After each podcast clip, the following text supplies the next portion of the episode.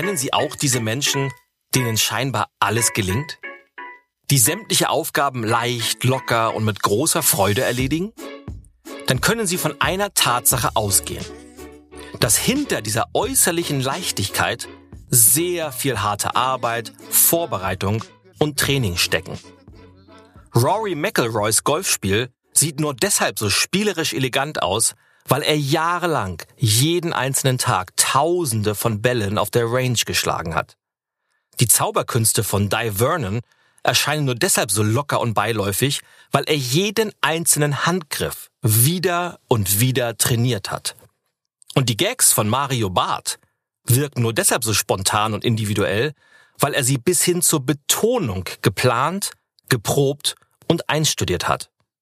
Leichtigkeit ist immer das Ergebnis harten Trainings. Vor einiger Zeit habe ich im NDR eine Reportage über die großen Showmaster der deutschen Fernsehgeschichte gesehen. Drei kleine Anekdoten haben mich dabei besonders beeindruckt. Wussten Sie, dass der große Heinz Erhardt selbst nach über 30 Jahren Bühnenerfahrung vor jedem Auftritt so aufgeregt war, dass er zur Beruhigung einen Dodo, also einen doppelten Dornkart, trinken musste? Der von mir sehr bewunderte Hans-Joachim Kuhlenkampf hingegen nutzte seine große Erfahrung, um zu improvisieren.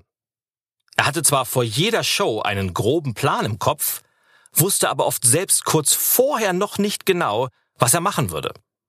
Dann gab er sich dem Moment hin, stellte sich individuell auf seine Gäste ein und überzog meistens um viele Minuten.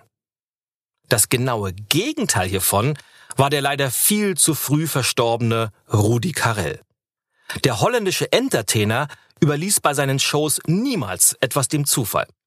Das Licht, die Pause, ja selbst die scheinbar spontanen Pannen wurden von ihm detailliert geplant und, oftmals zum Leidwesen seines Teams, so lange geprobt, bis sie jeder einzelne im Schlaf beherrschte.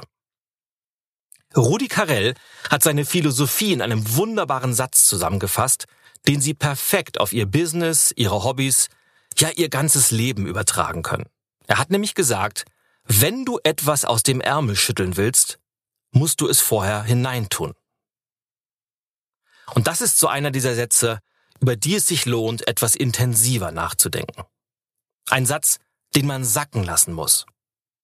Womit verbringen Sie den Großteil Ihrer Zeit? Je mehr Asse Sie in Ihrem Ärmel haben, desto flexibler können Sie mit den unterschiedlichsten Herausforderungen des Alltags umgehen.